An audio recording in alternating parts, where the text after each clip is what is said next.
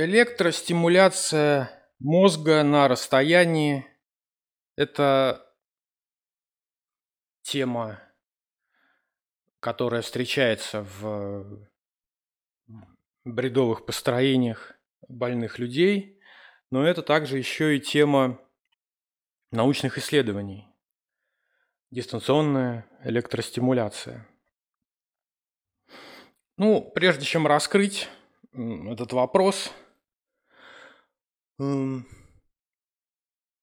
Нужно вспомнить, когда вообще появляются первые зафиксированные упоминания технических устройств а, как а, части сюжета бреда, бредового нарратива. Ну, сообщение о том, вот, что новые индустриальные технологии э, включаются в фабулу бреда, появляются в в начале XIX века.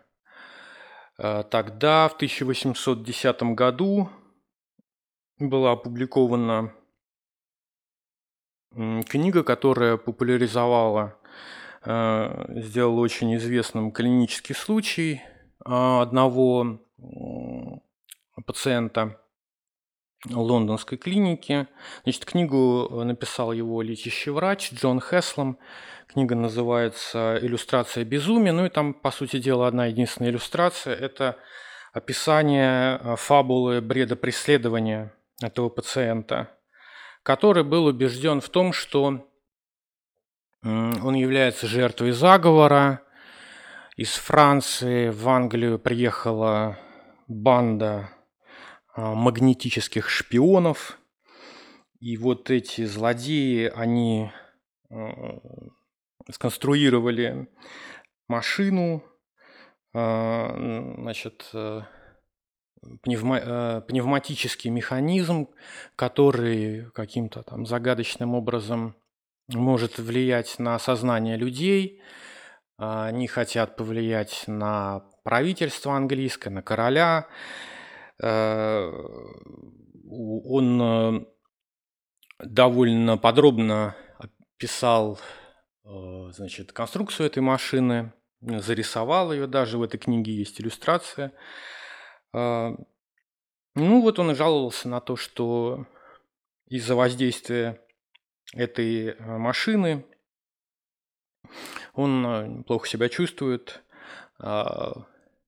значит, ну вот, собственно, это было, это, это было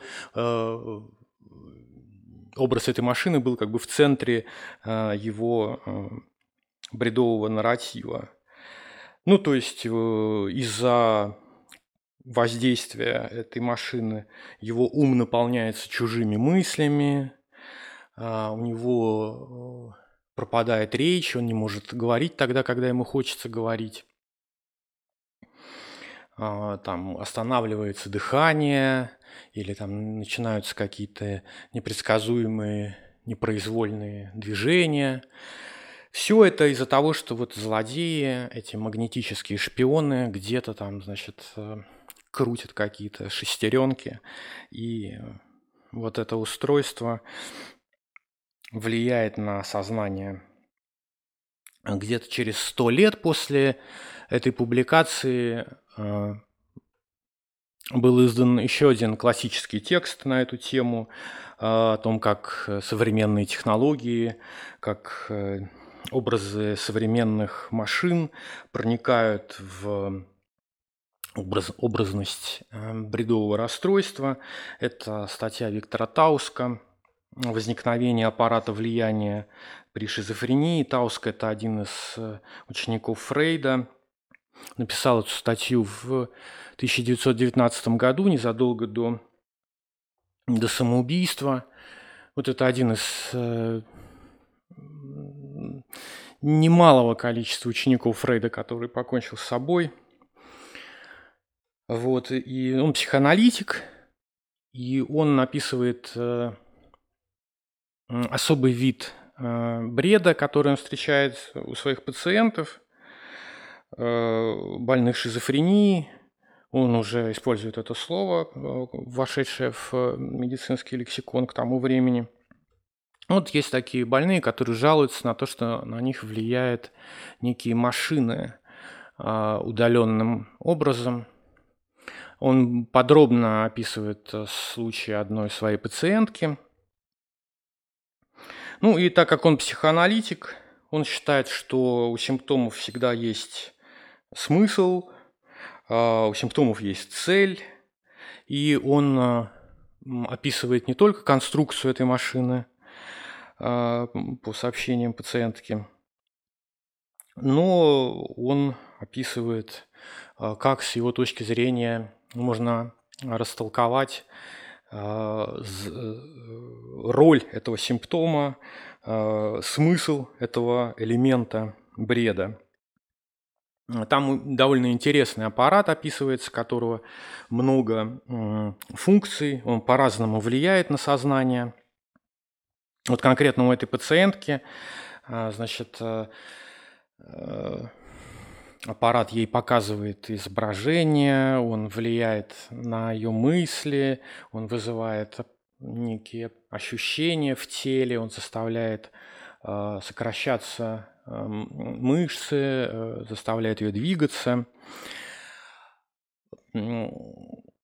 И как пишет Тауск, э, аппарат влияния, ну то есть вот конкретно этот аппарат и вообще машина, влияющая на человека с бредом, вот эта вот воображаемая несуществующая машина, э, это как он пишет, творение врожденной человеку потребности в каузальности, то есть потребности эм, найти своим ощущением причину, упорядочить в своем сознании то, что происходит с телом и с э, психикой.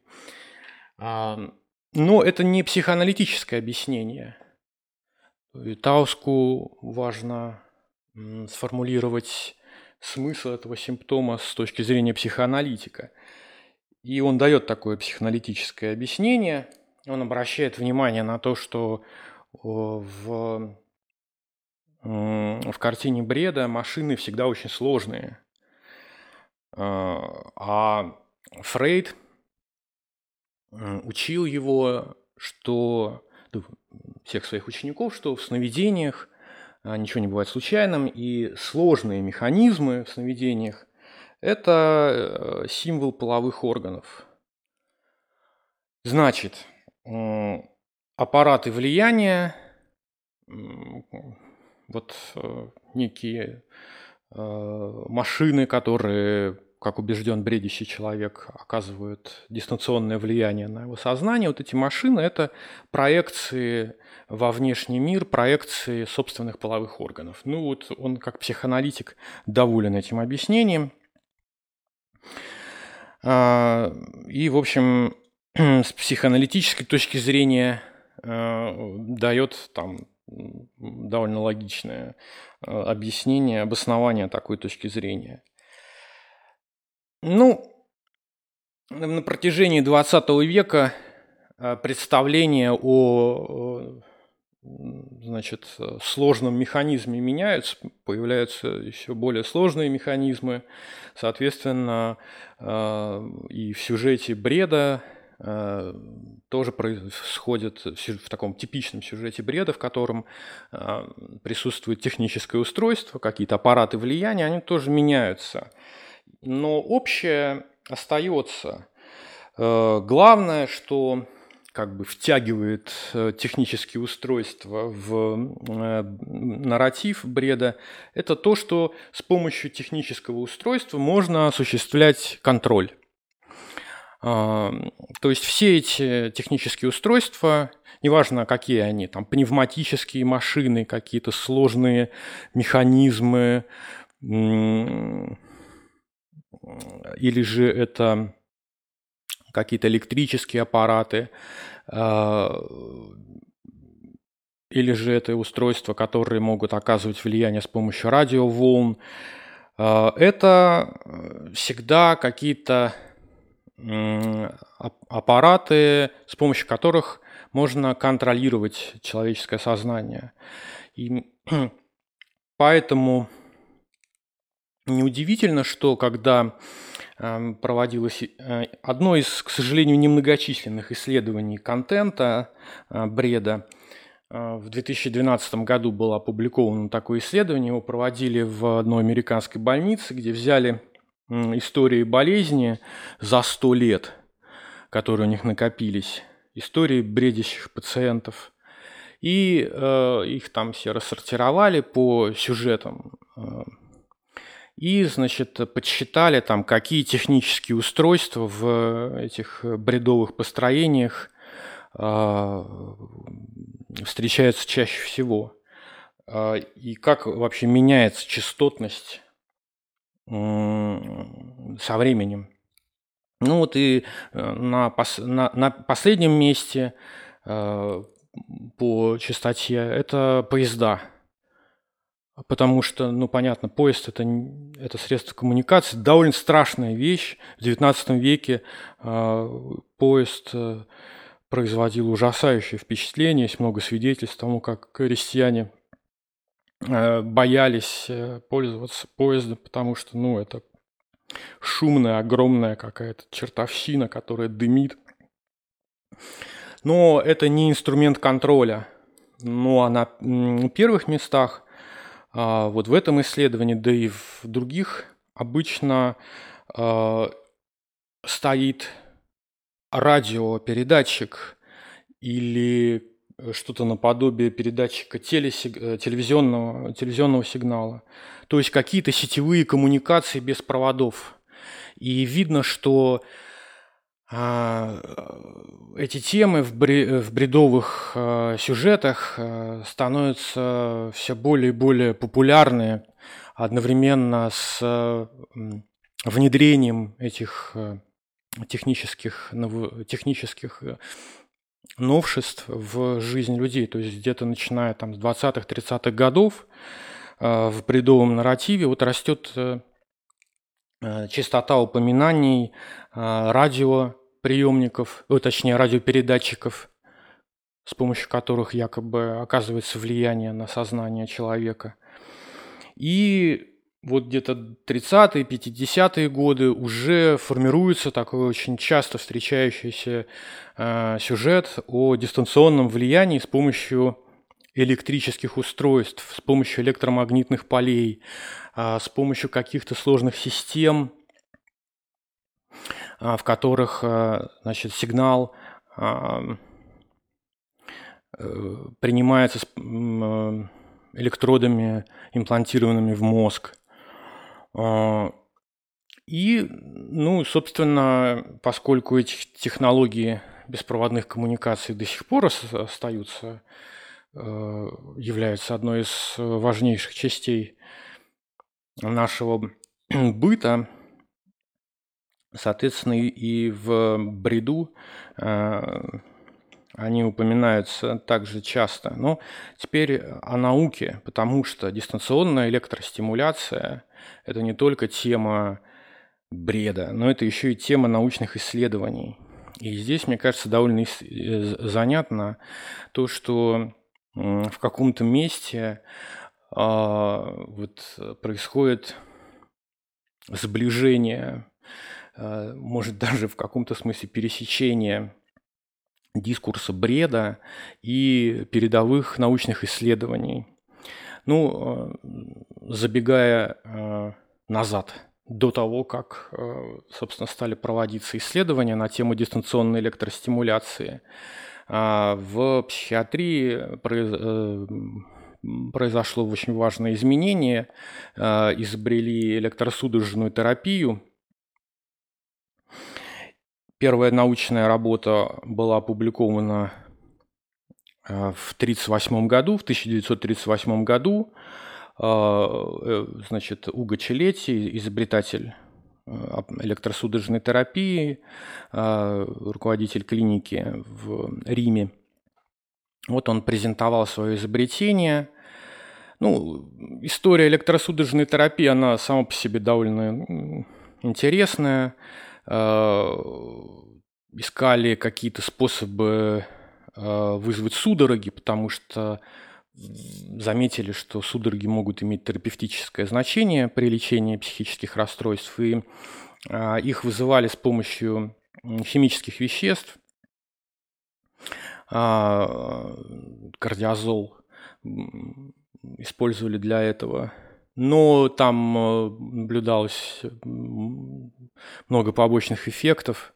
Ну, в частности, например, это вещество обладает анксиогенным, то есть производящим тревожность, провоцирующим тревожность эффектом. Э, человек в этот промежуток между введением кардиозола и началом судорог испытывал какое-то беспрецедентно сильное э, тревожное чувство, чувство того, что он сейчас умрет. Ну, в общем, это было настолько, на, настолько мощным впечатлением, что люди отказывались от такого лечения. И вот Черлетти искал другой способ вызвать э, судороги. Э, и вот он экспериментировал там на животных, Э, с использованием электричества. А, научился вызывать эпилептические конвульсии у собак с помощью электричества. Но самый большой шаг вперед он сделал, когда он освоил ту технологию, которую использовали э, на скотобойнях, э, когда нужно было привести животных в бессознательное состояние, перед забоем. Вот для этого электричеством вызывали у них такой эпилептоформный шок. И вот он, э, по сути, за, заимствовал э, эм, эту технику и так изобрел электросудорожную терапию, которая всех э, очень сильно впечатлила своей эффективностью. Поэтому за 10-15 лет этот метод стал ну, одним из э, самых, э, самых популярных в европейских э, клиниках, американских. И люди, искали, исследователи искали возможность продлить эффект электросудорожной терапии, сделать ее действие более пролонгированным. А, ну, так как э, до сих пор как бы этот метод подразумевает там курс, то есть нужно несколько раз э, провести эту процедуру, потом там возможны рецидивы, э, то есть приходится повторять там еще через какое-то время. Ну и идея была в том, чтобы сделать электросудорожную терапию более быстро действующей, и вообще более комфортный. Ну вот, например, а, как-то так научиться производить а, судороги с помощью электродов, имплантированных в мозг, а, чтобы провоцировать судорожную активность, необходимую там, для терапевтических целей, вообще в любой момент, когда это потребуется. И вот эти разработки в этом направлении, они велись, в 50-е, в 60-е годы. А, и, наверное, самым таким знаменитым э, нейроученым, который этим занимался, был американец Хосе Дельгадо, который работал а, вот над, э, над темой дистанционной электростимуляции сначала в Америке, потом он переехал в Испанию. А, и здесь, э, собственно, именно вот эта фигура, она такая как бы стоит на перекрестке э, науки, ну, как бы сказать, вполне такой конвенциональный. Э, и при этом этот человек – это один из самых любимых персонажей всяких конспирологов, которые, в свою очередь, значит, снабжают материалом психически нестабильных людей, э, когда вот они пишут э, такие псевдонаучные, псевдоисторические исследования о том, как страшные спецслужбы придумывают психотронное оружие. И вот обязательно Хасе Дельгадо упоминается в подобных публикациях, потому что а, ну, достаточно одного факта, это действительно факт, то, что его исследования вот по э, поиску методов дистанционной электростимуляции финансировались американским правительством, причем не просто правительством, а военными. Он получал деньги, у него были гранты от э, исследовательского центра военно-морского флота американского. Э, правда, в всех конспирологических публикациях э, обычно пишут, что он работал на деньги ЦРУ, что, конечно, звучит более зловеще, но на самом деле от ЦРУ он денег не получал. И он проводил исследования, которые а, в 70-е годы были свернуты, поскольку, ну, тут много было причин. А, во-первых, э, они ни к чему, в общем-то, не привели. То есть э, исследования оказались безрезультатными, не было найдено методов с какой-то, ну, с эффективным, просто эффективных методов. Они, ничто не давало какой-то терапевтической выгоды. То есть все его эксперименты, я сейчас расскажу подробнее об одном из них, они, в общем, э, не, не давали ничего подобного тому эффекту, который давала электросудорожная терапия. И к тому времени уже, собственно, психофармакология доказала свой, свою, свою силу. И к тому же изменился общественный климат. Э, вот эти исследования с дистанционным влиянием на мозг, они действительно довольно жутковато выглядят. Общественная критика э,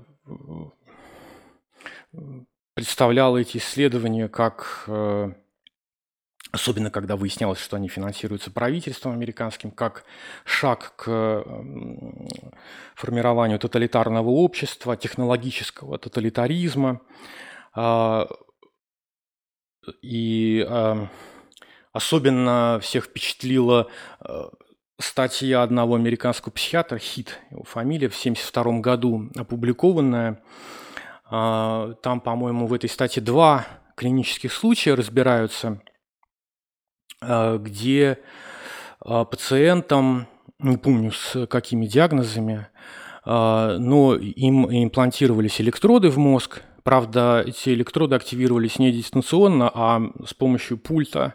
Ну, то есть провод торчал из головы, а пульт был в руках э, пациента. И там, между прочим, выяснилось, что один из этих пациентов э, гомосексуалист. И врач решил заодно вылечить его от, э, от этого. И он, э, значит, э, Э, научил нажимать его на кнопку, прям как вот в экспериментах там с грызунами. Да, научил нажимать на кнопку на этом пульте, который активировал электрод в мозге. И, видимо, это, этот электрод был так установлен, что он получал некое удовольствие. В общем, первое время этот пациент, значит, только и делал, что нажимал на эту кнопку по сотню раз в день ему очень нравилось. А врач э, в эти моменты э, отводил его в комнату, где, э, значит, э, демонстрировал ему гетеросексуальную порнографию. И вот пациент смотрел на этот, значит, видеоконтент и одновременно жал на эту кнопку. Вот, то есть получился такой эксперимент, э, похожий на сюжет «Заводного апельсина», только там э, главному герою «Заводного апельсина», «Заводного апельсина» показывают сцены насилия, которые совмещаются с приемом каких-то веществ, которые производят отрицательное впечатление. И, соответственно, формируется условный рефлекс отвращения к насилию. А здесь, наоборот, э, человека э, приучали и интересоваться и любить э, э, секс с женщиной. Вот. И там дело дошло до того, то есть это вот удивительно, конечно, по современным меркам это катастрофически просто неэтичное исследование. Врач э, пригласил к этому пациенту проститутку, и вот там описывается встреча с этой проституткой – и как э, бывший гомосексуалист, значит, вот излечивается и клинически доказывает, что он больше не гомосексуалист. Э, это, кстати, вот я «Заводной апельсин» упомянул, а ведь фильм «Заводной апельсин» он как раз вот вышел э, в 1971 году. Вот в, в то самое. Э, а это исследование было опубликовано в 1972 году. В общем, эти исследования, э, с одной стороны, как я сказал, показывали очень э, скромные, довольно противоречивые результаты, с другой стороны, э, требования к этике и вообще к общественному контролю э, менялись. О Дельгадо пошла такая слава, что он в пациентском сообществе, что он на деньги ЦРУ вставляет э, людям в головы импланты со своим вот этим устройством в мозги. Ну, в общем, что касается конкретно вот Дельгада, он действительно давал повод Э, давал повод э, усомниться в его, ну как бы это сказать, в общественно-политической, э, в политической нейтральности его экспериментов. Ну вот я опишу один из них. В 1968 году он опубликовал статью, в которой описал то, что он сам называл первым в истории человечества экспериментом с интерцеребральными имплантами. А у него было четыре пациента с эпилепсией, он имплантировал им электроды э, в, куда-то там в район амигдалы, э, миндалины. И там была такая система, которую назвал стимосивер. Стимосивер, то есть стимулятор плюс ресивер. Э, передатчик плюс приемник.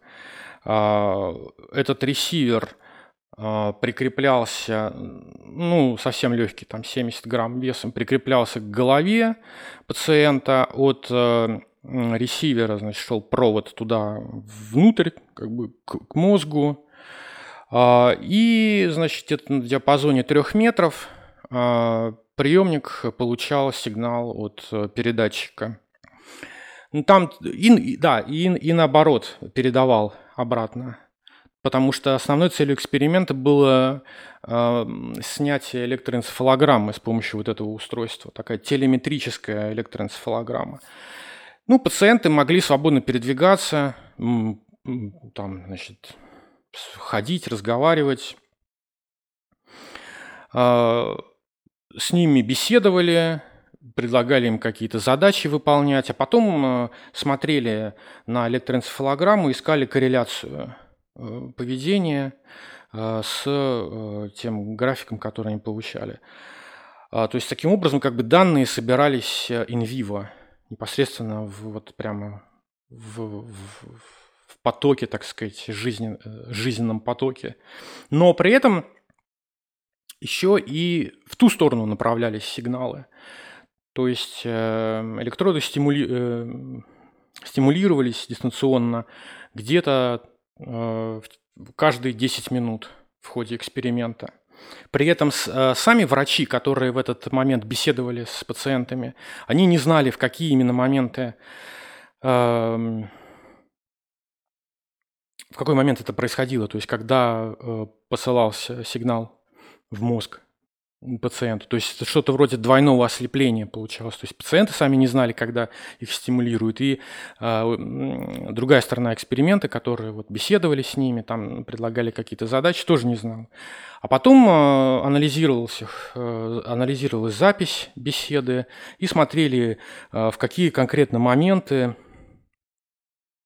посылался сигнал в мозг. И, в общем, ничего интересного Э, оказалось, что ну, стимуляция вот этих точек в, э, в амигдале, в гиппокампе дает настолько разные результаты, что, в общем-то, как бы никакой закономерности они так и не смогли увидеть, авторы этого исследования. То есть в каких-то почему-то в один момент это Э, эм, совмещалось с какими-то приятными ощущениями. В другой момент э, стимуляция такой же интенсивности, наоборот, вызывала неприятные ощущения. А, у одного и того же человека когда-то это было связано с концентрацией внимания, когда-то, наоборот, с э, глубоким расслаблением. То есть авторы этого исследования признаются, что, в общем, никакой закономерности они не увидели. А, описывалось там несколько таких характерных случаев. Ну, например, 14-летняя девушка в течение 5 секунд получала стимул э, электрический прямо в мозг частотой 100 Гц, силой тока 1 миллиампер. Это очень мало. А, то есть при прикосновении к такому э, источнику тока человек ничего не, почувствует. 1 миллиампер. А э, аппарат электросудорожной терапии так, в 40-е годы, то есть когда он только начал применяться, у него там сила тока 250 миллиампер. И тогда уже э, были аппараты по 800 миллиампер. Но, тем не менее, а, такой очень слабенький ток производил на нее впечатление, то есть она после 5 секунд такой стимуляции а, на 25 секунд она выключалась, то есть она прекращала говорить, никаких судорог, ничего, просто, просто молча сидела, не реагировала на внешние стимулы, потом приходила в себя, а, вспоминала, что с ней сейчас вот странное что-то было, но не могла объяснить почему. А, другая пациентка, ей а, стимулировали тоже, значит, мозг, полгерца, 1,5 миллиампер. И в этот момент с ней произошел какой-то приступ, вспышка ярости. Она сидела на кровати в своей палате, играла на гитаре. И как только получила вот этот электрический сигнал, вскочила и в сжатые сроки раскурочила эту гитару в мелкие щепки, э, значит, разбив ее об стену. Какие из этого сделать выводы, в общем, сложно сказать. Авторы исследования, в общем, никаких выводов из этого сделать не смогли. А, Дельгадо к тому времени, вот когда он проводил это, это исследование, он уже был известен публике. О нем писали не где-нибудь, а в Нью-Йорк Таймс. А в, 60, в мае 65 года там на первой странице Нью-Йорк Таймс была маленькая статья с его фотографией, а, где рассказывалось об эксперименте, который он провел в Испании на Кариде. Был действительно очень интересный эксперимент он вставил быку вот эти вот э, электроды, имплантировал ему в мозг. А, значит, э, но это было беспроводное соединение, то есть у, у, у, у экспериментатора, у самого Дельгада в руках был а, значит, радио, ну, пульт, радиопередатчик, с помощью которого он мог активировать этот электрод в мозге быка. И ну, бык э, бежит, э, на экспериментатора, значит, э, с большой скоростью, э, нацелившись, значит, рогами на, на него, и буквально там за 2-3 метра э, экспериментатор нажимает кнопку, и бык падает, потому что он ему там замкнул какие-то моторные центры в голове. Ну, к сожалению, видео этого эксперимента не, нету. Вообще Дельгадо больше склонялся к работе с животными. У него есть интересный эксперимент с обезьянами. Он, значит, имплантировал а, электрод в мозг обезьяне, обезьяне-хулигану, который очень любил обижать своих соседей по клетке. А, и Э, значит, э, э, эта стимуляция начиналась тогда, когда дергали за рычаг. Этот рычаг а, установили внутри клетки. То есть другие обезьяны могли дернуть за этот рычаг, и этот хулиган получал, значит, там сколько-то миллиампер вот в, прям в головной мозг. Электрод был имплантирован в тот участок, который отвечает за моторную активность. Вот. И когда и обезьяны довольно быстро поняли, что когда вот на них в очередной раз нападает этот хулиган, э, хочет их там стукнуть, как-то обидеть, нужно просто подбежать к рычагу, дернуть за него, и значит, он падает там обессиленный, обездвиженный. И довольно быстро обезьяны научились э, научились этой методике а, как бы нейтрализации источника социального напряжения. Дельгадо очень понравился этот эксперимент, он э, дал ему такую сразу же антропоморфную интерпретацию, что ну вот это же, вот это же прекрасно. То есть представьте, вот, э, что вот в обществе людей была бы такая же технология, до которой вот э, легко удается создать в сообществе обезьян. То есть есть какие-то источники напряжения в обществе, да, какие-то вот мерзкие люди, а, за которых все страдают. Достаточно просто вот установить такую сеть, сеть контроля, и можно будет сжать там на кнопку в нужный момент, и они будут просто там падать э, обездвиженные. Ну, понятно, что вот такие комментарии не добавляли доверия к его исследованиям. К тому же, значит, к этому еще добавляем тот факт, что он получает грант э, от э, армии, Э, что э, э, легко как бы при пересказе изменить на грант от ЦРУ, да, и пошла, соответственно, волна слухов о том, что американское правительство разрабатывает методы радиоэлектронного контроля над поведением, что уже вот, значит, уже несколько лет такие исследования открыто публикуются. Если они открыто публикуются, то, значит, в их закрытой части там, наверное, что-то еще более шокирующее. И вот э, в 1967 году была опубликована книга, которая до сих пор пользуется популярностью у, у любителей темы психотронного оружия под названием «Нас контролировали», вопросительный знак. Э, там э, автор утверждает, что вот этот метод существует не только метод электронного дистанционного контроля над поведением, но еще и ЦРУ разработали метод стирания памяти.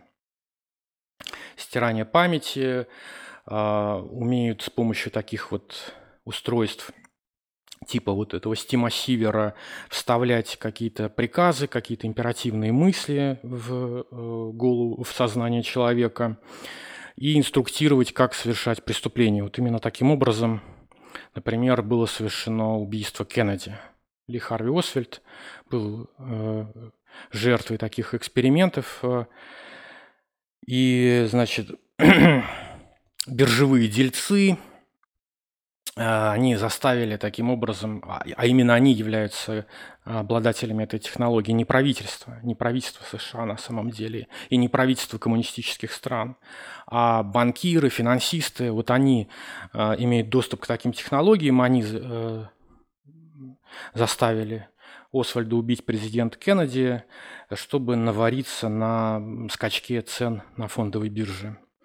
Ну, подобные книги – это хороший пример такой бульварной конспирологии, но иногда в таких текстах э, есть э, что-то полезное. Например, э, э, теоретическое обоснование, то есть ссылки на научные журналы. И вот, скажем, в, в этой книге нас контролировали, там есть э, несколько ссылок на исследования, опубликованные в научных журналах, которые, по мнению конспирологов доказывают, что э, исследования в области дистанционной электростимуляции, они уже к 60-м годам, они уже достигли, в общем, своего финала. На самом деле они начались очень давно. И основополагающим исследованием там э, авторы считают работу аж 1934 года, 1934 года о э, удаленном контроле и электрической стимуляции нервной системы. Действительно была такая статья в Ельском журнале биологии и медицины. И да, кстати, это 1934 год, то есть это еще до изобретения электросудорожной терапии такие эксперименты ставились. Идея была в том, чтобы как-то найти способ эм, изучать роль электричества в физиологии организма, но при этом не втыкать в подопытное животное провода. То есть э, сделать так, чтобы электричество воздействовало на там, обезьянку эм, удаленно. То есть как-то дистанционно воздействовать на организм. Но там никаких впечатляющих результатов они не добились. Вот, они с помощью электромагнитных полей они пытались это делать. Там использовались как бы две катушки такие, э, ну, два элемента индукционной катушки. Одна из них была зашита под кожу э, животного, а, и как бы вторая там подвешивалась э, под потолком клетки. Животное могло свободно ходить по клетке туда-сюда, но время от времени как бы попадало в вот это магнитное поле, которое формировалось между этими двумя катушками. Ну вот. Ну и ничего, в общем, эти эксперименты-то не дали. Э, максимум, чего они смогли добиться, это то, что когда э, обезьяна попадала в это электромагнитное поле, а ну, она там начинала подергиваться, какие-то спазмы мышц. Ну, все, больше ничего. Э, в 1937 году под, подобные исследования тоже проводили американцы над кошками, но там уже электроды имплантировались э, в мозг, и правда их активировали не радиопередатчиком, а тоже по, по проводам. И там удалось добиться э, судорожных припадков, то есть, в общем, э, это, то, это тот максимум, который вообще ученые 30-е и, и далее, вплоть до 60-х, 70-х годов, смогли добиться с помощью, э, в, в таких экспериментах. И третий эксперимент в 30-е годы, который, по мнению конспирологов, доказывает то, что э, ученые уже очень давно, э, надо понимать, э, по по указанию каких-то тайных сил проводят эксперименты, значит, с беспроводной стимуляцией. Вот в 1933 году был опубликован, там собака была, собака, которой индукционная катушка вставлялась куда-то там тоже под кожу, а, и пытались, э, вот там уже действительно пытали, пытались э, как-то модифицировать поведение, а, сформировав условный рефлекс. А, значит, э, каким-то образом там сопоставив э, два стимула одновременное, значит, попадание в это электромагнитное поле э, собаки и одновременно там звоночек или какая-то там, ну, в общем, какой-то стимул, который использует или загорающаяся лампочка. Ничего не получилось. То есть, в общем, редкий случай опубликованного исследования с отрицательным результатом. Но, тем не менее, от этих экспериментов-то не отказывались и в 40-е, и в 50-е, 50-е годы. Собственно, сама радиотехника-то тоже совершенствовалась. И, э, соответственно, и методы радиостимуляции мозга подопытных животных, они тоже совершенствовались.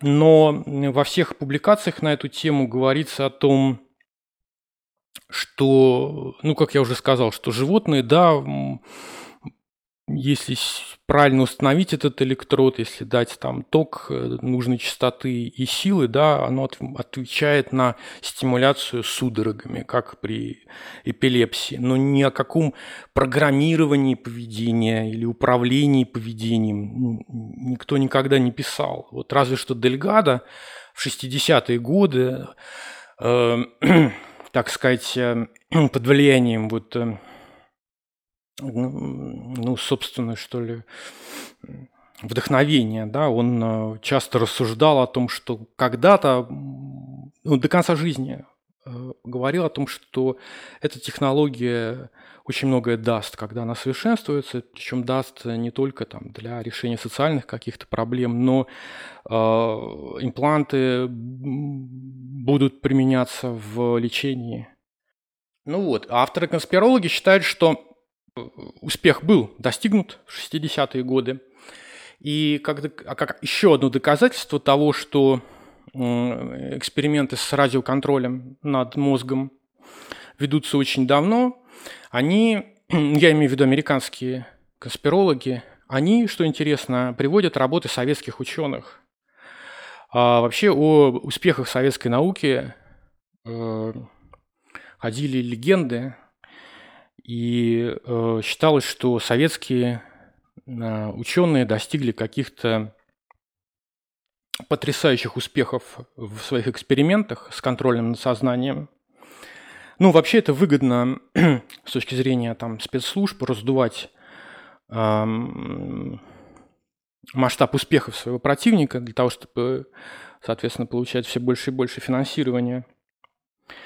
Э, ну вот у фанатов парапсихологии Э, на Западе была очень популярна, э, переведенная в 1963 году на английский язык книга профессора Ленинградского университета Леонида Васильева, который когда-то в начале 20-х годов в в 20 году, собственно, он э, вместе с Бехтеревым начинал исследования в области телепатии.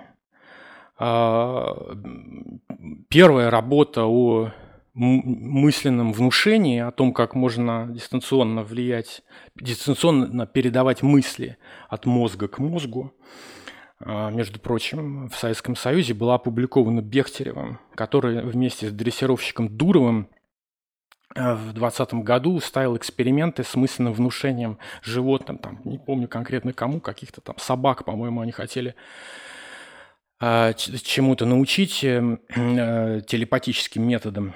И Васильев был э, учеником Бехтерева, и в 30-е годы, уже после смерти Бехтерева, а, он в группе ученых проводил эксперименты, чтобы значит, э, исследовать телепатию и исследовать то, и э, что, какое природное явление лежит в основе телепатии.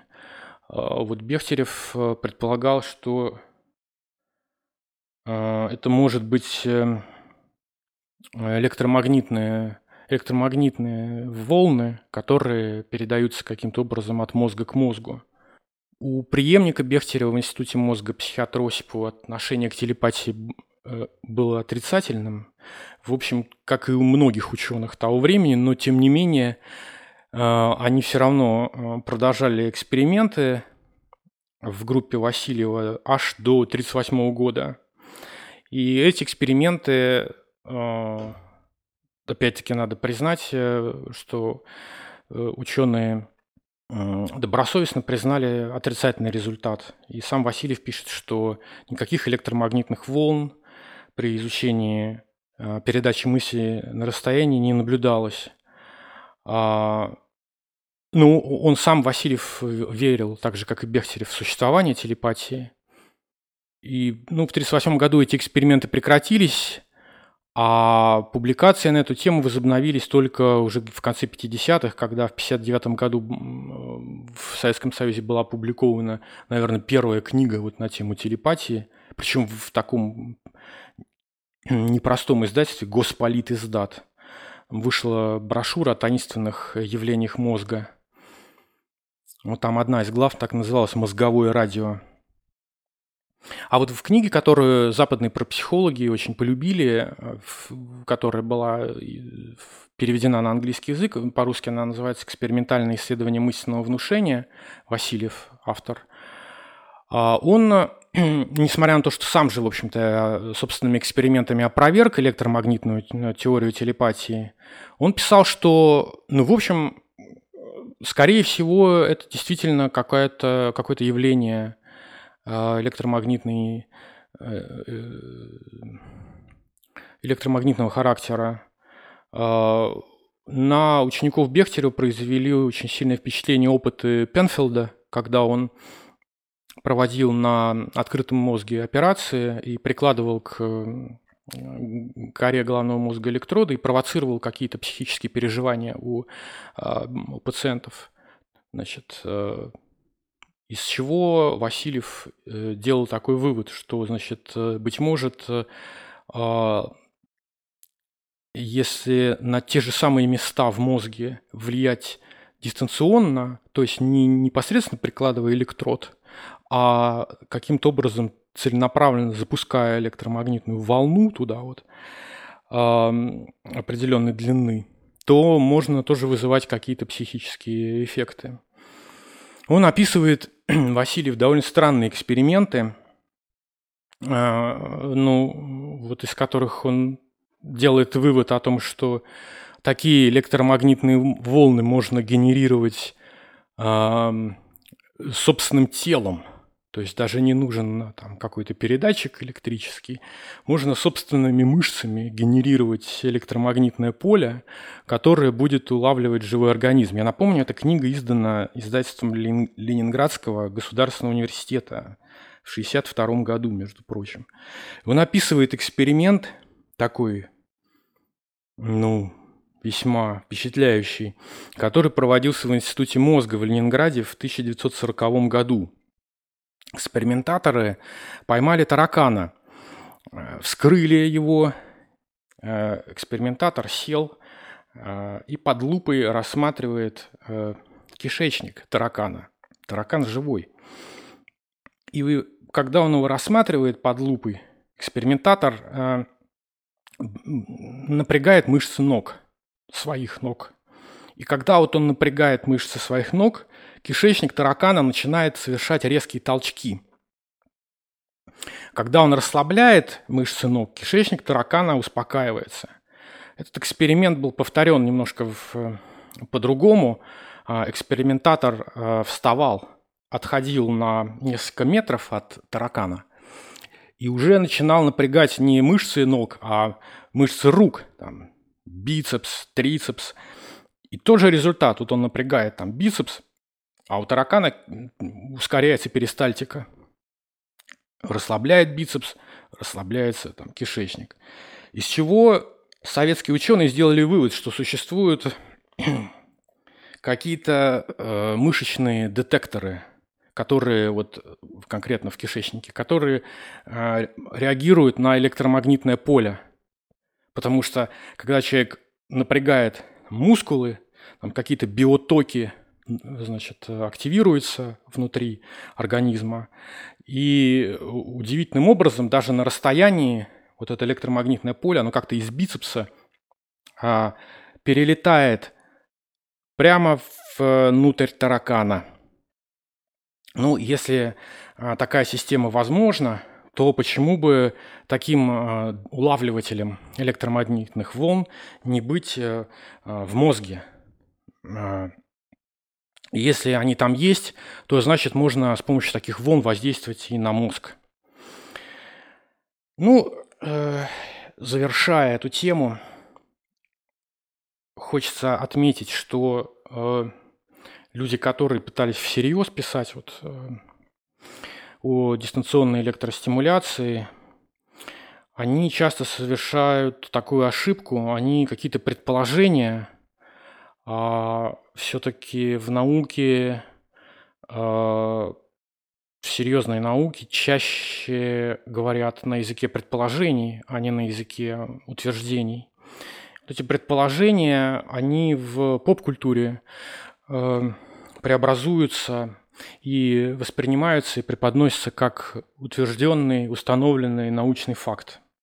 А потом вокруг этого мнимого факта довольно легко выстраивается теория. Э, ну, ну, вот как в данном случае. То есть, если действительно существует связь какая-то а, между организмами или между а, передатчиками электричества и мозгом, а, то почему бы не создать такой аппарат, который смог бы направленно влиять на конкретные участки мозга и вызывать не просто там судорожную активность, а действительно вызывать какие-то конкретные переживания или же конкретные мысли, или же даже какие-то определенные побуждения.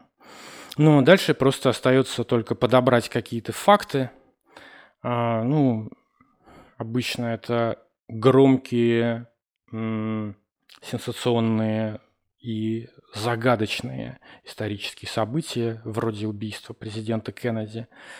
И повернуть все так, что как будто эти факты доказывают, что подобные технологии уже существуют, подобные технологии уже используются, используются злыми людьми. На этом все.